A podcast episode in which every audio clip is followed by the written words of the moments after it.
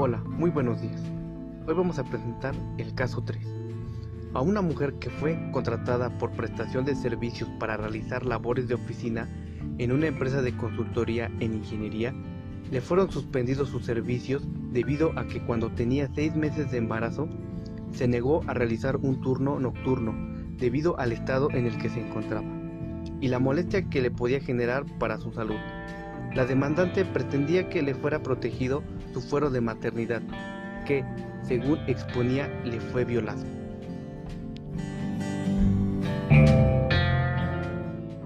Hola, ¿qué tal? Buenos días, soy la trabajadora afectada y necesito que aclaren por qué fui suspendida de mis labores de trabajo.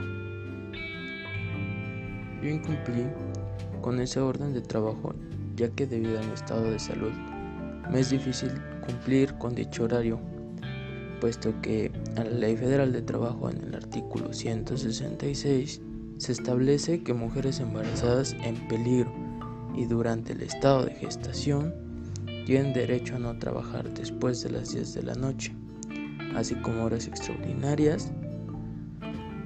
Yo solamente me basé a mis derechos, ya que mi estado de embarazo es de riesgo.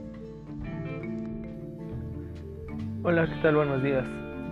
Yo soy el director de la empresa y estoy aquí para aclarar lo sucedido, el cual me di la necesidad de suspender a dicha trabajadora. Fue porque no quiso cumplir con su trabajo, ya que cuando le fue contratada, en el contrato estipulaba que aceptaba el rol de turnos, y en el caso de no cumplir le sería suspendida. En este caso, yo otorgué su cambio de turno, ya que la empresa no cuenta con el personal suficiente. Ya que yo no estoy de acuerdo con lo que usted dice, procederé a la realización de una demanda ante la empresa por violar mis derechos. Yo creo que no es necesario llegar hasta este punto, ya que si aceptas te podemos reincorporar a tus actividades sin la necesidad de rolar turnos y respetan todos tus derechos. Y ahora que conozco su caso, ofrezco de antemano una disculpa y quisiera que me pase su reporte de estado de salud para así dar seguimiento de acuerdo con el artículo establecido y poder asignarla nuevamente a sus actividades.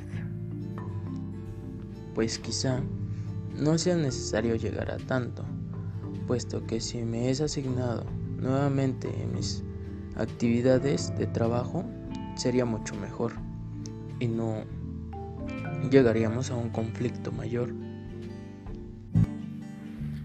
Sin más hablar, le esperamos pronto en las instalaciones para que pueda retomar sus actividades correspondientes.